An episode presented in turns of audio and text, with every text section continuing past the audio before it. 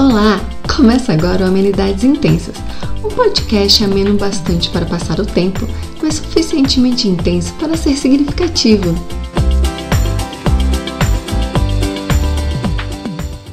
Hoje eu vou conversar com a minha amiga muito maravilhosa, Denise, que é professora de inglês e jornalista.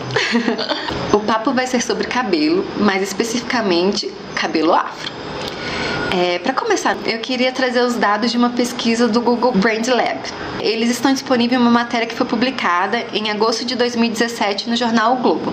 A matéria dizia o seguinte: as buscas por cabelo cacheado superou a procura por cabelos lisos pela primeira vez no Brasil. Os dados foram divulgados pelo buscador, que ainda revelou um crescimento de 23% na busca por cabelos cacheados no último ano. Na mesma tendência, o interesse por cabelos afro subiu 309% nos últimos dois anos.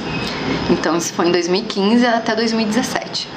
É, conduzido pelo Google Brand Labs, em São Paulo, o estudo brasileiro ainda revelou outros dados interessantes. 24% das mulheres de 18 a 24 anos reconhecem seu cabelo como cacheado. No entanto, quanto mais velha uma mulher for, mais raras as chances delas declararem a mesma coisa. O estigma em relação a cabelos crespos e cacheados faz com que uma em cada três mulheres tenha sido vítima de preconceito por conta da aparência, e com que quatro em cada dez mulheres digam que se sintam envergonhadas de seu próprio cabelo. Então eu queria dizer primeiro, oi Denise. Oi Carol. Muito obrigada por conversar comigo hoje. Estou ah, bem feliz de você ter me convidado. Ah, eu estou muito feliz de estar aqui com você. Então, Denise, eu queria que você começasse a contar é, como você descobriu que você tinha um cabelo afro. Como foi essa relação na infância com seu cabelo? É, eu acho que na infância eu não, não percebi, não. Engraçado, né? É. Eu só fui perceber que o meu cabelo é afro, eu acho que por agora mesmo. Mas é, na infância, apesar de eu ter vivido em países, eu morei na África, né? Então, apesar de eu ter vivido em países em que a maioria das pessoas eram negras, eu não, não era, não me chamava atenção. Eu só não pensava nisso. Como a sua mãe cuidava do seu cabelo? Eu lembro que era muito sofrido.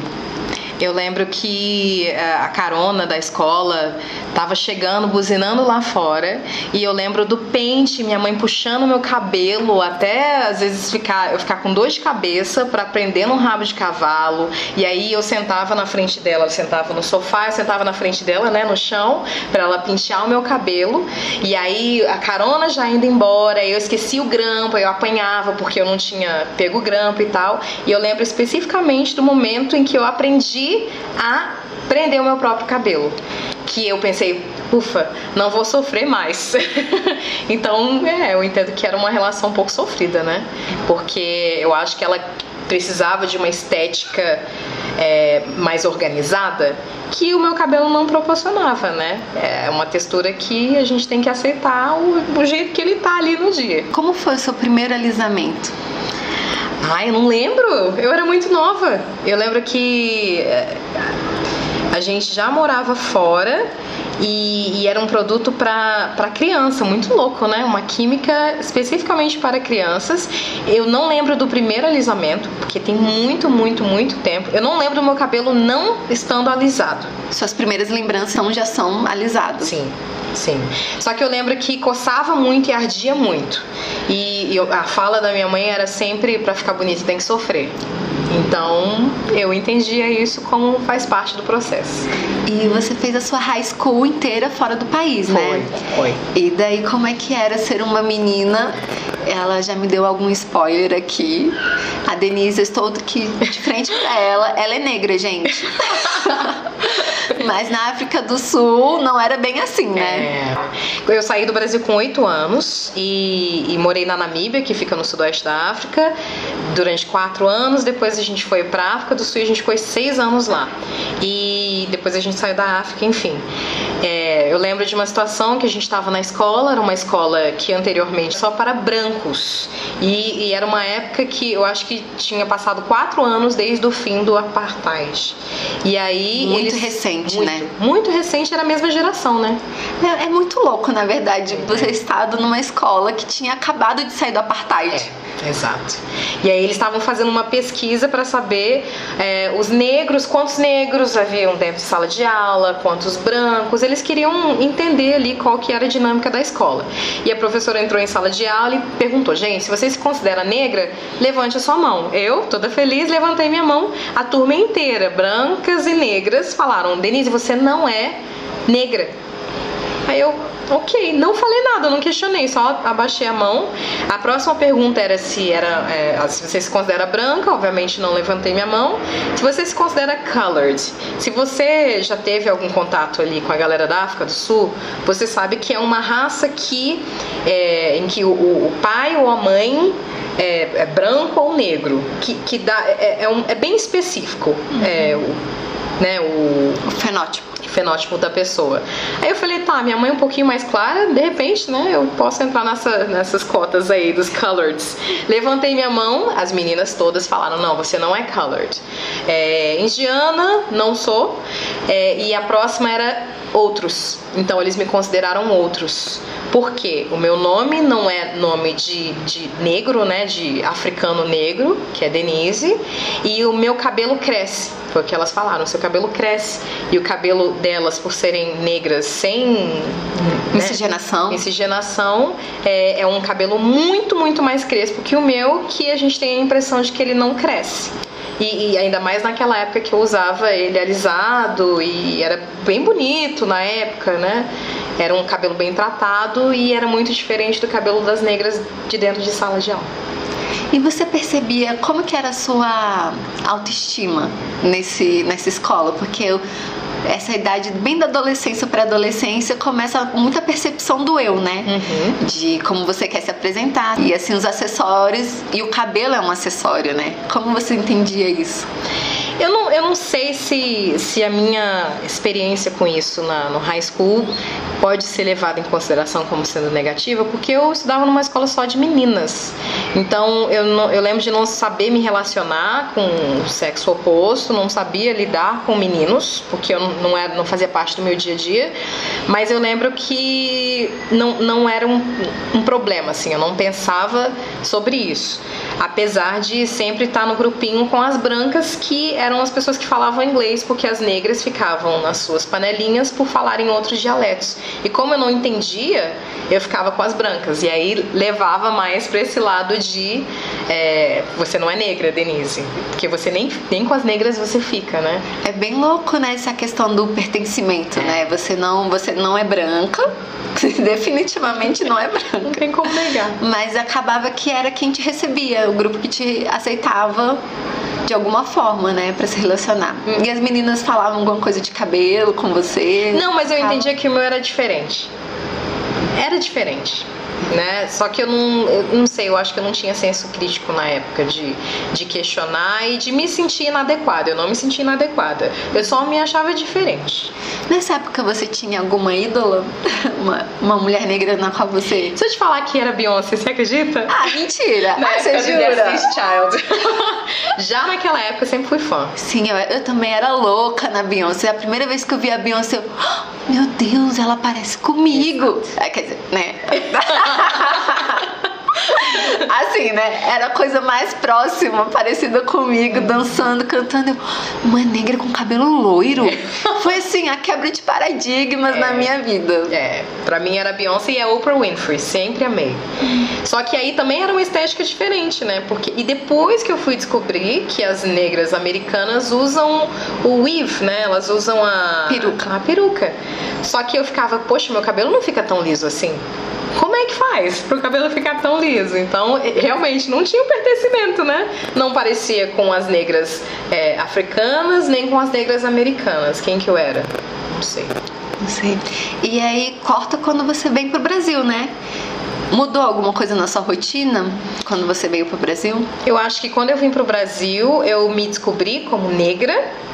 E aí, é, eu acho que aqui no Brasil a gente tem produtos que, que ajudam um pouquinho, a, ajudam muito, na verdade, não um pouquinho, a negra assumir o cabelo dela. Que era, como, como lá na África do Sul elas ainda não estavam nessa fase de assumir o cabelo natural, e aqui no Brasil a gente já via algumas pessoas com cabelo natural, apesar de serem muito menos, é, eu acho que foi, ficou um pouquinho mais fácil essa questão de eu cuidar do meu cabelo.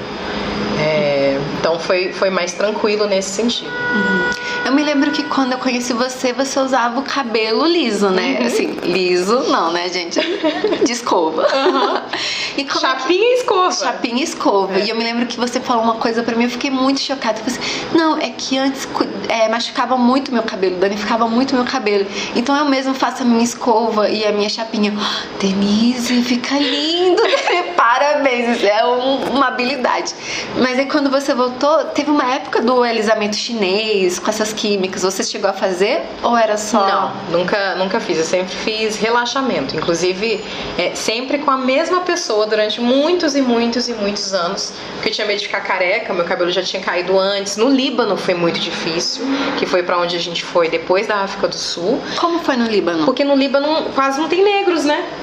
Então, para eu achar a química certa foi muito sofrido e eu consegui achar uma química que eu percebia que agredia muito meu couro cabeludo. Era minha mãe que sempre fazia o relaxamento e aí eu inventei de pintar o cabelo e fiquei Erro. careca. Fiquei Erro. praticamente careca. Foi horrível, foi horrível. Mas eu acho que toda mulher negra deve ter uma história dessas. Será? Certeza. Ai, Denise, e aí você voltou pro Brasil e já recuperando o cabelo, né? Uhum. É, aí você decidiu fazer você mesmo a escova. Isso. Por quê? Porque toda vez que eu ia no salão, elas falavam que o meu cabelo era muito seco. Nossa, o cabelo é muito seco. Vamos fazer uma hidratação? Isso me irritava. E aí elas faziam a escova e não ficava do jeito que eu gostava da escova, porque para você fazer um cabelo que, que tem relaxamento ficar liso, não é só fazer escova, secar com a escova. É, tem todo um processo e depois você tem que passar a chapinha. É sofrido, dá trabalho. Então, e nunca ficava do jeito que eu queria. Então eu, eu aprendi. Foi difícil, era muito sofrido, eram duas horas. Você tem que programar a sua vida de acordo com o que você vai fazer com o seu cabelo. Qual que é o dia de lavar o cabelo? Você não podia. Eu, eu, lembro que eu, eu definia se eu ia pra festa ou não, se eu estava disposta ou não a fazer a escova no meu cabelo. Hoje em dia eu tenho muito mais liberdade, né? Bem louco. Então, para adicionar o relato aqui, eu vou contar também a minha história da minha infância com o meu cabelo. É, o meu pai é negro, minha mãe é branca. E a família do meu pai é do interior de São Paulo. Então eu cresci sem um contato das minhas avós ou das minhas tias. E quem, quem me criou foi minha mãe branca, né? e daí eu me lembro que sentia muita dor, doía muito pentear o cabelo. Quando a minha mãe me pegava para pentear o cabelo, eu chorava. Eu falava assim: eu não quero pentear meu cabelo. E eu me lembro assim que os dias mais felizes eram os dias que eu não precisava sair de casa Nossa. quando eu era criança, porque quando a minha mãe me pegava e daí uma das primeiras lembranças assim que eu tenho com o meu cuidado com o meu cabelo foi na durante o jardim. Eu ficava numa, numa escola que era um maternal então, você podia deixar a criança 8 horas da manhã e buscava 6 horas da tarde. Minha mãe trabalhava fora e tal. E isso minha mãe me contou, né, depois. Mas ela disse assim que uma das tias chegou pra, e, pra minha mãe perguntou assim: é, como é que a gente faz com o cabelo da Carolina? Aí minha mãe, como assim? Não, assim, porque depois do banho, é, você quer que a gente penteie o cabelo dela? Como é que funciona? Aí minha mãe falou assim: Olha, ela sabe se virar e ela já vem com o cabelo arrumado, então vocês não precisam mexer no cabelo dela, não. E aí eu me lembro claramente que depois que a gente tomava banho, todas as meninas faziam a fila e a tia penteava o cabelo das meninas e fazia um rabo de cavalo.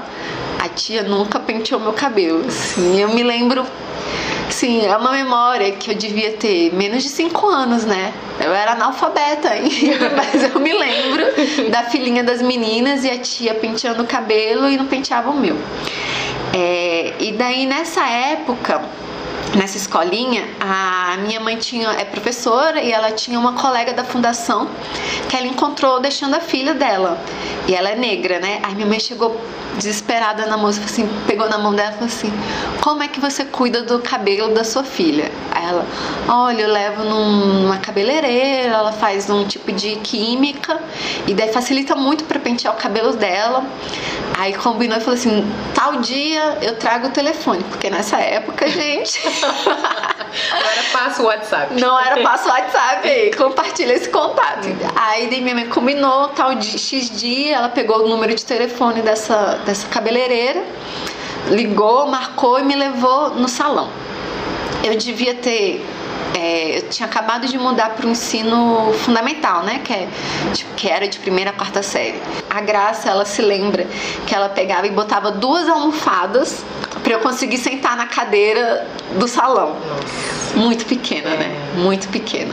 E daí eu fiz a química, me lembro que eu não senti muita dor, eu acho que ela deve ter feito bem rapidinho, assim, uhum. uma coisa. É, desde quando eu tenho meu cabelo quimicamente alisado.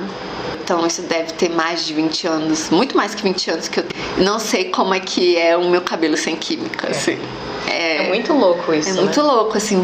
E eu me lembro que eu fiquei muito feliz quando eu fiz a, a química. Que minha mãe disse que eu reclamava muito do meu cabelo. Uhum. Mas eu não, não sei se. Eu não, não devia reclamar da estética dele. Eu reclamava muito da, de como era doído. E eu me lembro que eu tinha aula de balé e que todas as meninas faziam coque, eu tinha um cabelo pequeno.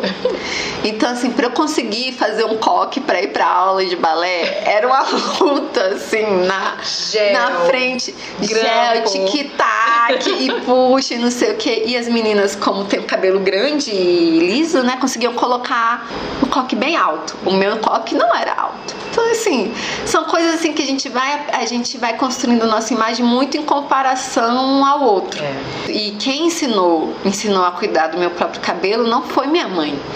Quem me ensinou como eu devia pentear, que creme passar, como eram os processos, foi a cabeleireira.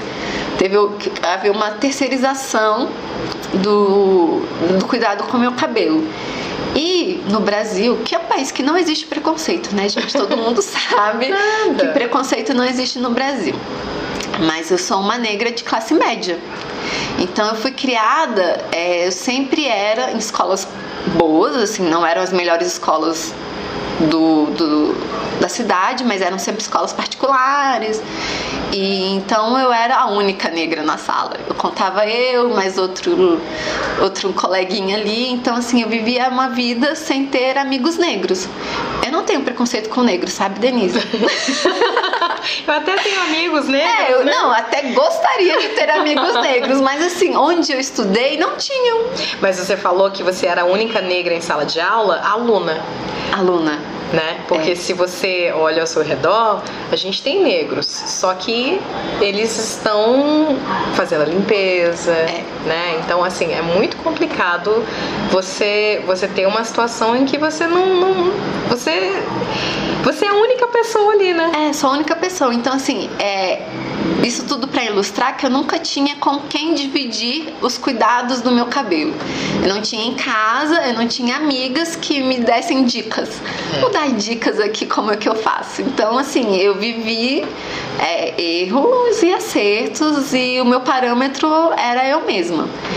E vai indo até quando eu conheci a Denise. Nós nos conhecemos na faculdade, né?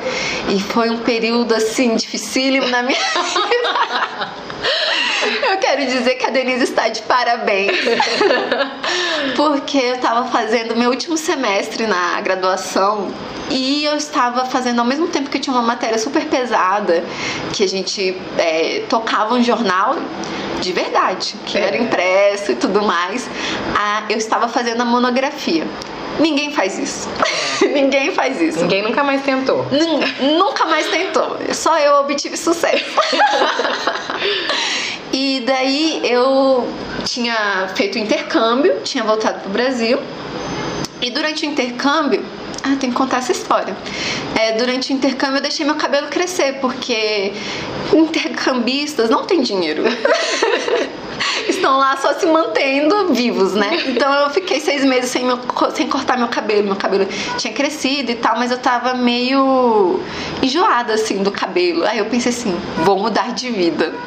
Mas antes de contar como eu decidi mudar de vida, é importante falar que uma das dos maiores medos que eu tive de mudar de país e ir para fora do Brasil era o que, que eu vou fazer seis meses sem alisar meu cabelo. É. Como? Como? Como é que eu vou fazer? Não tem como, né? A gente fica. Isso limita as nossas decisões, né? Com certeza. Esse, tipo assim, não foi. Eu senti falta da minha mãe, eu não sei falar a língua, porque eu não sabia falar a língua. Eu tinha sempre feito cursinhos e aula, mas assim, não era fluente. É, será que vão gostar de mim? Não. A minha maior preocupação era o que, que eu vou fazer seis meses sem alisar meu cabelo, porque eu nunca fiquei seis meses sem alisar meu cabelo.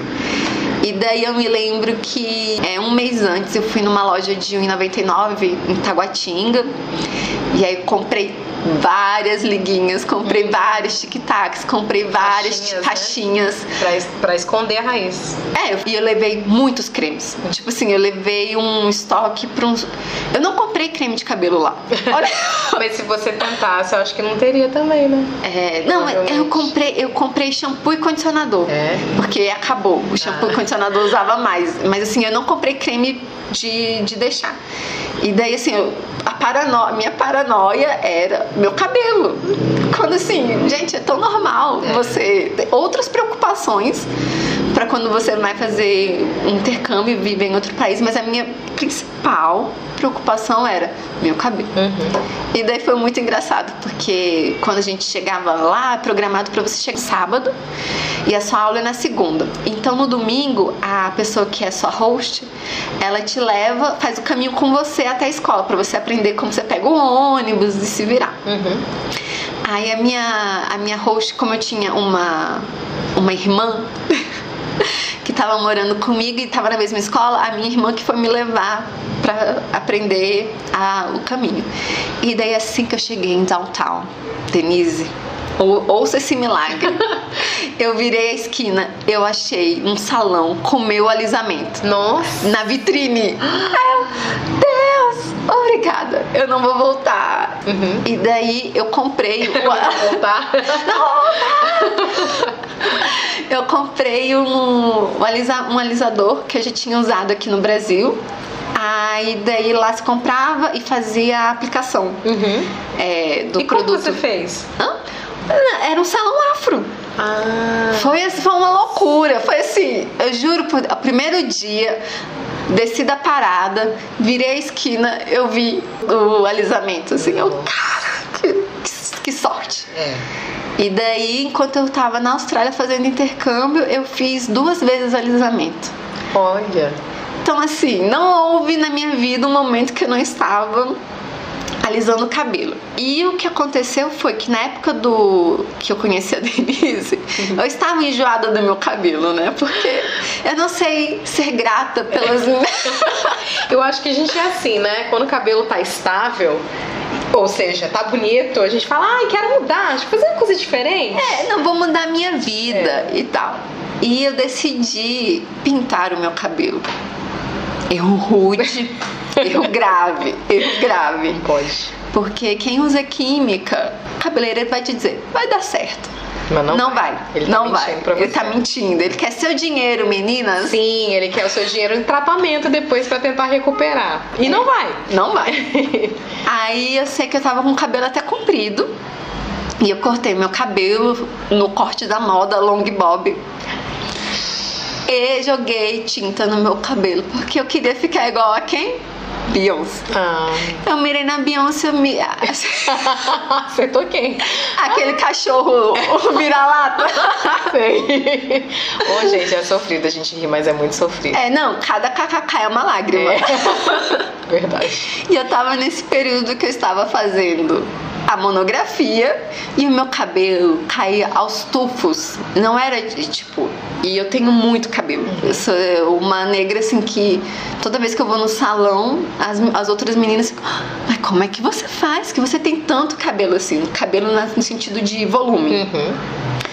Daí caía aos tufos. Aí eu sei que eu chegava de manhã e falava, Denise, Denise, meu cabelo tá caindo. Tadinha. E a Denise com- compartilhava o seu testemunho, né? Que você falou pra mim que seu cabelo ficou igual de boneca, né? Sim, sim, exatamente. Que eu tive a mesma ideia, né? Nossa, tá lindo e maravilhoso meu cabelo. O que, que eu vou fazer? Pintar. Não pode. Não pode. Não pode. E aí caiu, e, e é engraçado, né? Lady Murphy caiu na frente.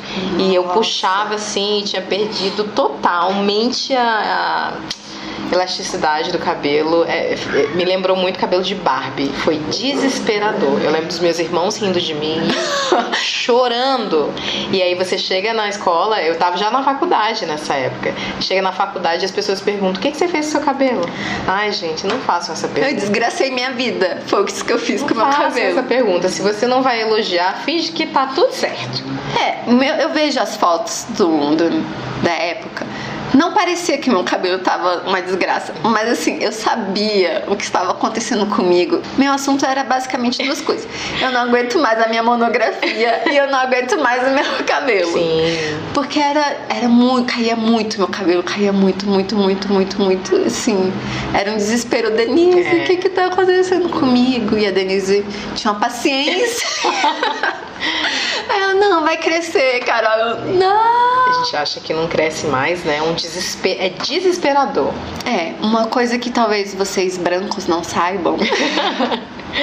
Mas é porque pelo fato do cabelo crespo, né, ele fazer várias voltinhas, né, ele tem um negócio chamado fator encolhimento. Então, para você conseguir dar tamanho no cabelo, você tem que deixar duas vezes mais. Duas, três. Duas, três vezes mais É. o tempo, tipo, o tempo de uma pessoa branca, cabelo liso, né? Pra apare- aparentar que seu cabelo tá grande. Então, assim, eu tinha total consciência que eu tinha feito, teria uma consequência de três anos. É, exato. Não ia ser ano que vem tá do mesmo jeito. Não, mas são três anos pra eu recuperar o meu cabelo. Graças a Deus eu achei a graça. E até hoje eu faço meu cabelo com ela, a química, né? Todas as vezes que deu errado alguma coisa no meu cabelo foi porque eu traí a graça. graça, desculpa. e a gente é fiel, né? É, tem que ser fiel. E é muito o que você falou, tipo, você chega lá e fala assim, nossa, mas seu cabelo tá ressecado, né? Eu, cara, você tem noção tanto de creme que eu boto nesse cabelo? Você você não faz ideia, você não pode falar que Tá meu cabelo tá, não é tá ressecado. é simplesmente uma textura diferente do cabelo do branco. É, diferente. E daí os cabeleireiros teimam e você fala, eu quero cortar só isso. Não, mas é porque seu cabelo não tá bom, tem que cortar mais. E assim eu saio do salão e falo assim, gente, essa desgraça vai demorar dois anos. São dois anos que eu vou olhar pra minha cara, porque cinco dedos num cabelo crespo É muita coisa. são dois anos, assim, pra você voltar a ter o tamanho que você queria. É, E, ai, sei lá, é, é- é outro rolê, né? é. E a minha percepção de, de usar meu cabelo como acessório no, no ensino médio é quando você começa a ficar, né, Mais preocupada mais com preocupada, aparência. não sei o quê. E daí eu me lembro claramente que eu passei o meu ensino médio inteiro indo com meu cabelo de rabo de cavalo. Então assim, era, eu me lembro que as primeiras vezes que eu comecei a deixar de usar o meu cabelo como rabo de cavalo como norma, foi justamente durante o intercâmbio. Ah, Porque a gente tirava muitas fotos todos os dias, aí eu sabia que ia ter uma foto. Aí eu tava, ficava com o cabelo solto. hum, E daí foi, virou um hábito Uhum. usar mais o cabelo solto. Tipo, prender o cabelo deixou de ser a norma. uhum. Mas é. Que, e isso é péssimo pro seu cabelo, né? É péssimo, porque meu cabelo acabava que ele ficava sempre molhado. Porque. E tem isso. A mulher negra, ela toma um tempo muito maior para se arrumar. É. Então eu me lembro que eu tinha que. O despertador era 5h35. Eu levantava 5h45 porque eu tinha que tomar banho Uhum. para poder arrumar o cabelo e Molhar o prender, cabelo. molhar o cabelo, porque eu não ia pra escola com cabelo seco, né? É. Nunca fui pra escola com cabelo seco, sempre fui pra escola com cabelo molhado. Então, assim, eu podia dormir 40 minutos a mais, Mas eu tinha que acordar, tomar banho, arrumar o cabelo e é, tomar o café. Uhum. Então a rotina da mulher negra é, é outra coisa. É, é verdade. Falar agora um pouco sobre o preconceito, né, que a gente ouve sobre nossos, nossos cabelos, coisas absurdas que a gente escuta. Uma das coisas mais assim que me deixava muito chocada, que me deixa muito chocada, são pessoas que às vezes chegam para mim e falam assim: não, Carol, por que você não assume a sua negritude? E aí você não corta o cabelo e faz um black? Aí usa, começa a usar umas roupas coloridonas e eu tal. Eu já vi isso.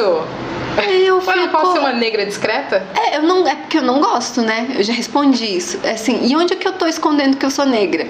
Gente, pelo amor de As pessoas assim, eu não sei como as pessoas não percebem que eu sou negra. E uma das vezes que todas, não todas as vezes, mas as vezes que eu mais me senti é, vítima de preconceito foram justamente com as amigas que eu sei que não eram, não são racistas, mas que chegavam para mim e falaram assim: "Ai, Carol, não, acho que você tá usando muito creme de cabelo. É só um pouquinho e não pode ser na raiz". Eu, oh, querida. Anjo. Tá aqui com a titia. Deixa eu te explicar uma coisa. Mas todas essas vezes que a gente é de certa forma agredido, né? É. A gente não tem a resposta. A gente só fica desacreditando que a pessoa a tá falando isso. Não espera. E como foram as suas experiências, algumas delas? É, com essa, esse, essa questão de preconceito. Engraçado que eu nunca tinha parado para pensar nisso, mas eu acho que eu ter assumido o meu cabelo da forma que eu assumi teve a ver também com a minha mudança de emprego. Porque eu achava que o cargo que eu, eu tinha na outra empresa não permitia que eu tivesse a liberdade de fazer o que eu quisesse com o meu cabelo porque eu lidava diretamente com, com pais de aluno, né? Então eu achava que seria demais para aquele ambiente. E aí, quando eu deixei aquele cargo, voltei para a sala de aula, sou professora e as pessoas não me conheciam na nova empresa, eu me senti muito mais livre para fazer o que eu quiser no meu cabelo. E aí foi o momento que eu decidi que eu não queria fazer mais química, é, meu cabelo estava caindo muito, ele estava muito fraco nas pontas. Ele, as pessoas perguntavam se eu tinha cortado o cabelo e eu não tinha cortado, ele só estava quebrando. E foi muito menos traumatizante para mim porque as pessoas não sabiam como meu cabelo tinha sido antes. Então eu coloquei o rasta, é, foi mais fácil passar pela transição com rasta. A transição é quando você deixa a sua raiz crescer. É muito louco isso, né? A gente foge da nossa raiz. Literalmente. Que, é o nome, né? É, eu lembro da minha mãe falando: Ah, minha filha, sua raiz está muito alta, tá na hora de alisar. Não, não tá na hora de alisar, necessariamente. Então, a forma como você decidiu deixar de usar química foi com os rastas. Eu me lembro das suas fotos, eu achei tão legal. e eu lembro que no começo eu ficava. Era muito difícil, assim, essa questão de, de colocar o rasta, porque eu percebia que eu chamava mais atenção. E eu prefiro. Eu tento ser uma pessoa um pouquinho mais discreta. Só que eu entendi essa atenção como algo negativo. Uhum. Hoje em dia eu já não vejo dessa forma. Eu vejo que as pessoas ficam interessadas porque é algo que não é tão diferente hoje em dia. Você anda de metrô, você vê as pessoas de rasta, mas eles acham bonito. E, os que não acham bonito também não me interessam. Se eles não falarem opinião, eu também não vou perguntar. Porque o que, é importante é eu achar bonito, né? E aí com o rasta você esquece da sua raiz. Seu cabelo vai crescendo ali dentro do, do rasta. Sugiro que as pessoas pesquisem no YouTube, não é colado, as pessoas não entendem, mas como que isso funciona? Gente, se você não entende, vai pesquisar um pouquinho sobre. Uhum. Mas é, foi menos difícil eu, eu assumir essa, essa questão da minha raiz, porque eu coloquei o rasta e a raiz foi crescendo. E depois eu tirei o rasta e no outro dia eu cortei tudo. Ai, eu fiquei tão orgulhosa da Denise. Eu olhei assim no Instagram, maravilhosa! Porque é um ato de coragem. É. é. a pressão estética é uma coisa assim tão latente na gente, porque eu me lembrei também que às vezes eu, eu sempre usava meu cabelo preso, porque às vezes quando eu soltava meu cabelo as pessoas comentavam. É isso. E daí eu acho que quando eu estava no intercâmbio eu tive a liberdade de usar meu cabelo mais solto outro porque ninguém conhecia o meu outro parâmetro. Exato, que foi a mesma coisa, né? Que eu passei. Quando Sim. você muda de ambiente, você também se permite ser quem você é. Você, você molda o seu, a sua nova. O seu novo personagem, né? É. Pra aquele ambiente. Sim, e é, é muito perturbador, né? Porque a identidade de uma pessoa, de um povo, de uma nação tem muito a ver com a sua cultura, né? E a gente é totalmente direcionado para apagar as nossas raízes. Exato. apagar a ancestralidade, porque as tranças, né, na cultura africana, elas dizem se você é de tal tribo, é, qual a sua hierarquia ali naquela tribo, e a gente é apagada, É. completamente apagada, assim, de quem nós somos e É triste. Porque também tudo bem, se você quiser. Eu gosto de alisar meu cabelo porque eu sempre tive esse desejo de ter um cabelo comprido. Aí quando eu faço escova, meu cabelo fica longo. Uhum. E daí eu acho, ah, meu cabelo tá grande, que Você legal. gosta dessa estética, né? E eu me sinto a Beyoncé trocando de peruca. que também é legal do cabelo negro, você tem muita versatilidade, né? Muito mais do que os brancos, inclusive, né? É, nos últimos anos eu sempre ia pra casamento de escova. E daí eu passei a ir pra casamento de trança. Hum, E aí eu vou no meu salão afro e tranço meu cabelo. fica maravilhoso, eu já vi as fotos. Eu fico divina, gente. Maravilhosa. Engraçado, você falou de salão afro, é, só resgatando o que você falou sobre pertencimento, né? Que quando você estava na escola, você era a única negra na escola. As pessoas não têm muita noção disso, é, porque é normal, a gente não, não assim, na- infelizmente, classe média, a gente não vê muitos negros no nosso meio. É, eu lembro que teve uma vez que eu tinha decidido colocar o rasta, eu estava na faculdade, uma amiga branca foi comigo, e a gente foi num salão do Conic. Uhum. E aí eu lembro que eu entrei, eu entrei pela porta e aí eu comecei a falar, ah, então eu queria fazer é, raça, eu tava pensando em fazer e tal. E aí eu senti falta dela, ela tava na porta, ela não se sentiu à vontade de entrar. Por quê? Porque naquele ambiente ela era a única branca. Sim. Aí eu chamei, ela ficou meio sem graça e tal, mas ela entrou e depois a gente saiu. Eu perguntei, ela, ah, não sei, me senti, me senti desconfortável. Eu falei, é assim que eu me sinto Todos os dias. todos os dias. Todos os dias. Triste, né? É triste, é muito. E sobre conversas de salão, é, eu também faço a química no salão afro. E daí eu tava no sendo atendida e daí uma moça chegou e falou assim: "Ah, eu queria marcar um horário pra escova", uma moça branca.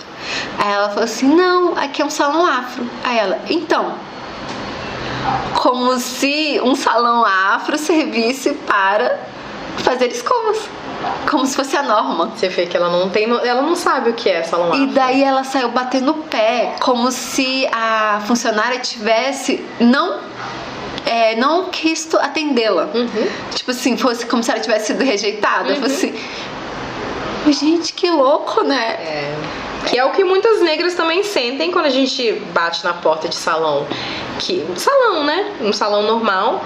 E as pessoas falam que não sabem lidar com o nosso tipo de cabelo. É a mesma coisa que É. é. Pro- o que não tem num salão afro é escova. É verdade. É, não tem esse tipo de serviço, meninas. Não tem. Não tem. Não tá tendo. Não tá tendo. É, eu tenho na minha cabeça que eu só vou parar de fazer química quando eu tiver um motivo de força maior. No caso, um motivo de força maior estar gerando uma criança. que você não pode ficar fazendo certas coisas no seu cabelo e tal.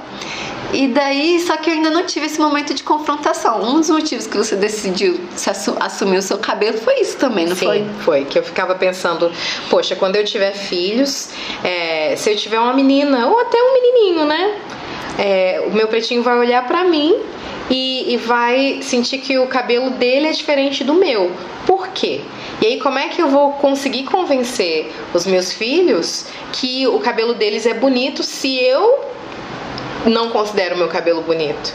Né? É, é, eu, quando eu olhava para minha mãe, eu via texturas de cabelo completamente diferentes da textura do meu cabelo. Então eu pensei, tá, não quero passar por esse momento de transição na minha gravidez, porque são muitos hormônios, né? Toda essa questão. E o momento de transição é um momento difícil na vida de uma mulher, porque você vai contra a estética que você achava que era bonito. Então, para mim, foi todo um processo eu comecei a, a, seguir mais mulheres negras de cabelo crespo. Né? Eu lembro que eu comecei a seguir a hashtag crespo curto. E aí eu comecei a ver uns cortes mais bonitos. E aí, vendo aquilo todo dia, eu comecei a achar bonito, porque eu não achava bonito né? E aí eu também comecei a acompanhar algumas blogueiras que passaram pela mesma coisa. E aí você vê a evolução também do cabelo, né? Que o, o, o curto pode ser bonito, mas na medida que ele vai crescendo também vai ficando uma juba assim maravilhosa. E aí quando eu comecei, a, quando eu percebi que eu tava achando aquilo bonito, eu falei, tá, é o momento de, de cortar. E aí eu fui num salão afro em que eu me senti totalmente em casa, que ninguém falou que eu tinha que alisar meu cabelo, que as pessoas falaram que o meu cabelo era bonito e encorajaram a, a decisão de eu cortar. E esse é um tópico muito importante, que é a questão da visibilidade. Ao mesmo tempo que a internet trouxeram os haters e abriu essa caixa de Pandora que você, meu Deus do céu, é, os racistas ficaram mais expostos, né? É verdade. Mas ao mesmo tempo, a contrapartida muito positiva é isso, a gente poder ver pessoas que se parecem com a gente. É. Porque tanto eu quanto a Denise tem essa questão do não pertencimento, né? Uhum. Ver mulheres com cabelo negras, mas que não são mulheres negras é, que estão alisando o cabelo. Uhum. É, são mulheres negras que estão ali assumindo seus cachos ou fazendo de alguma outra forma. Uhum. E o não cacheado, né? É. Porque, é, como é uma grande. Ah, é, tem essa ditadura também. É, dos cachos, mas pode ser que seu cabelo não cacheie. A gente. Vocês têm noção de que a gente não sabe como é o nosso cabelo natural? Isso eu é não loucura. faço ideia. Eu não faço ideia, não tenho a É. menor. E ainda mais porque também você muda seu cabelo na adolescência, né? Por causa dos hormônios. Eu não tenho a menor ideia de como é o meu cabelo. Eu não estou pronta pra, pra passar por isso. E pra... tudo bem. Eu não me vejo assim, abandonando a química. E você falou um negócio que é realmente também. As pessoas acham que todo negro tem um cabelo cacheado. É. E tem a ditadura é dos cabelo cachos. cacheado. É o bonito cabelo do cacheado. Assim, ai, por que você não faz mais assim pro seu cabelo ficar mais cacheado? Eu, Deixa eu te contar uma coisa. O meu cabelo, se eu não passo creme, se eu não faço a modelagem, ele não cacheia. Porque o meu cabelo é crespo. É, Como assim? Ai, daí assim, é, é difícil, assim, você tem que sempre ter que ter paciência pra transmitir suas experiências pra pessoa. Não, você não tá colonizando a pessoa, você tá educando. Uhum. Que é quando você transmite um conhecimento. Você assim, não, meu cabelo é crespo, cabelo crespo. Geralmente ele não tem muita forma, né? A forma é o que você dá nele. E meu cabelo não é cacheado, nunca vai ser igual da fulaninha. E as pessoas assim não entendem. É, só que eu acho que é um processo que vem de dentro, né? Quando a gente tá inseguro, esse tipo de comentário acaba com você. E aí te dá raiva. Então, é, isso pelo menos acontecia comigo. Como eu ficava com raiva, eu decidia não responder para não ser agressiva com a pessoa. Mas a partir do momento que eu me aceitei eu entendo que é bonito sim, independente da opinião do outro, eu não estou te perguntando se você acha bonito. Eu acho bonito e é isso que importa. Esse ti- tipo de comentário eu consigo enxergar como oportunidade de educar uma pessoa, assim como eu fui educada. Porque não é culpa dela também dela não saber que o que ela tá falando é inadequado, indelicado. De repente ela não percebe isso. A gente passou por quantos anos da nossa vida fazendo isso com nós mesmas, né? Sim, e assim, o quanto foi importante a gente encontrar alguém que pudesse nos educar. É. nos contar outras possibilidades, É. né? E Denise, como é que você achava que era a sua vida amorosa com relação ao seu cabelo?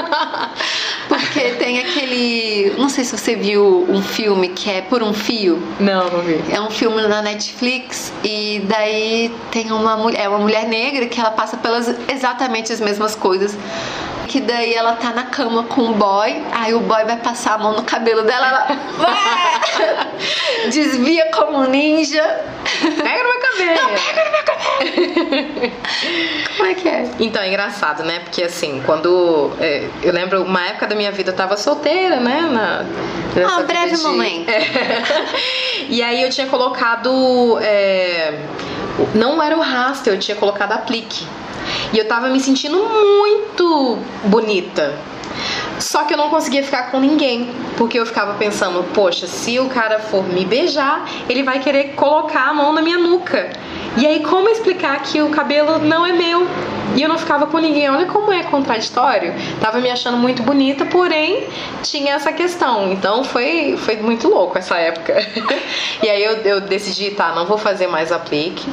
Atualmente, assim, foi muito, muito tranquila essa questão da transição com o meu namorado. Ele foi a pessoa que me deu mais força. Ele, e, e ele fala: Olha, amor, de todas as fotos que eu vi de você, das antigas, você tá no seu auge de beleza, porque é o, é o seu cabelo, sabe? Você tá muito linda e tal. Então ele me dá muita força. É, é muito importante você ter ao seu lado uma pessoa que te aceita do jeito que você é e tá é, disposto ali a ver o que, como vai ser, né? Porque é uma surpresa realmente. é, Até hoje meu cabelo é curto, eu não tenho noção de como ele será quando ele tiver maior. Mas eu tô tranquila nessa. Nem sempre eu me sinto 100% bonita. A gente, a gente, às vezes, no day after, seu cabelo não tá tão definido. É, e tudo bem. É, hoje em dia eu não tenho essa necessidade de molhar o meu cabelo todo dia, de ter um cabelo definido. Se ele tá mais crespo no dia, eu saio de casa, eu trabalho normalmente e ninguém fala nada. Se eles pensam alguma coisa, eles não me falam. Então tá tudo ótimo. Isso me- dá mais confiança pra continuar no meu dia a dia no cabelo que eu assumi. Ai, que alegria, Denise. é libertador. É libertador. Eu, eu, quando eu vi você, eu falei assim, nossa, ela tá livre. Minha amiga se libertou. É. Porque é, tudo isso que a gente contou agora parece rápido, né? Parece simples, mas assim, é, mexe muito com a nossa auto- autoestima, é, a nossa autoimagem, como a gente se apresenta ao mundo, sobre quais são as nossas possibilidades, o que que a gente pode fazer, como a gente organiza a nossa vida de estudo Uhum. com esporte. Tenho sentido que no Brasil, o Brasil é um país racista. Isso daí é um fato. Se a gente nega o racismo no Brasil, a gente está perpetuando essa cultura. São assim, é um retrocesso, um avanço, um retrocesso, um avanço. Eu acho que hoje em dia você vê muitas mulheres crespas é é assim de chorar. É maravilhoso. E É essa, maravilhoso. essa questão do Brasil ser um país racista, é, para as pessoas que acham que não, eu sendo professora, às vezes eu dou aula particular e já aconteceu mais de uma vez de eu chegar no, no, no apartamento do meu aluno e pedir pro porteiro interfonar e eles perguntarem se eu era a faxineira. Por que, que eu seria faxineira? É. Eu não tava segurando uma vassoura, eu não tava. Não tem nenhum problema de você ser a faxineira, mas assim, por que, que ele entendeu que eu era a faxineira? Porque eu sou negra. Então, pela cabeça dele, eu não poderia ser professora. Como assim? É, porque é o comum. É. É o comum, é normalizado. é, em certos lugares o negro pertence a tal lugar, Uhum. em outros lugares não. É muito claro assim que nós não estamos. Eu, eu estou longe de ser a elite desse país e onde eu estou não tem outros negros comigo. Uhum. Então, isso daí é a grande problemática. É verdade. É verdade. Denise, eu queria agradecer muito pelo seu tempo. Ah, foi maravilhoso. Obrigada, Carol, pelo convite. Obrigada a você por ter me recebido. Que isso. E é isso, gente. Se você gostou desse episódio, compartilhe. E para trocar uma ideia comigo, siga o Amenidades nas redes sociais. Até a próxima!